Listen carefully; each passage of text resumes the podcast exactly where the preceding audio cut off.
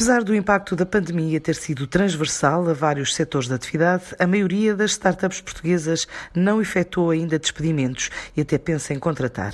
Mas quase metade destas empresas tem apenas capital disponível até seis meses e a volta ao confinamento social poderá ser uma ameaça à sobrevivência caso se prolongue no tempo.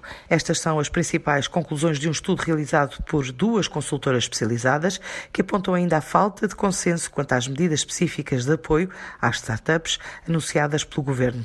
É o que dá conta Inês Santos Silva, a diretora executiva da Aliados Consulting, que promoveu a investigação em parceria com a FES Agency. As startups estão mais otimistas comparativamente a março. Ainda assim, 67,2% teve de reduzir custos, a maioria em serviços contratados e marketing.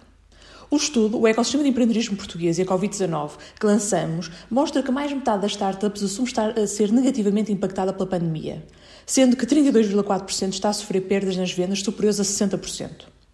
Para 36,1%, existe uma preocupação real com o possível encerramento da sua startup em consequência da Covid-19.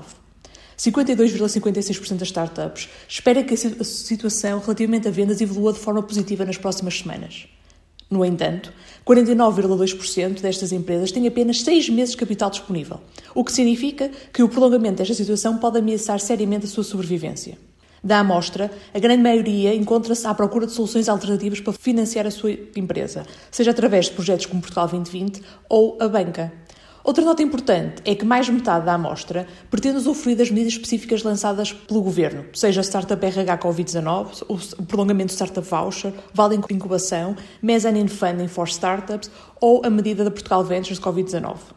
Sendo que destas, a medida mais popular é o Startup RH Covid-19. Quando comparamos este estudo com o que realizamos em março, vemos que as startups estão mais otimistas, conseguiram manter as suas equipas e muitas querem, inclusivamente, continuar a, a contratar. Isto demonstra a sua capacidade de resiliência e a capacidade de se adaptar a este novo normal. O ecossistema de empreendedorismo é importante para a competitividade e inovação deste, deste país. Eh, e, portanto, é importante continuarmos a, a apoiar estas startups e o seu desenvolvimento.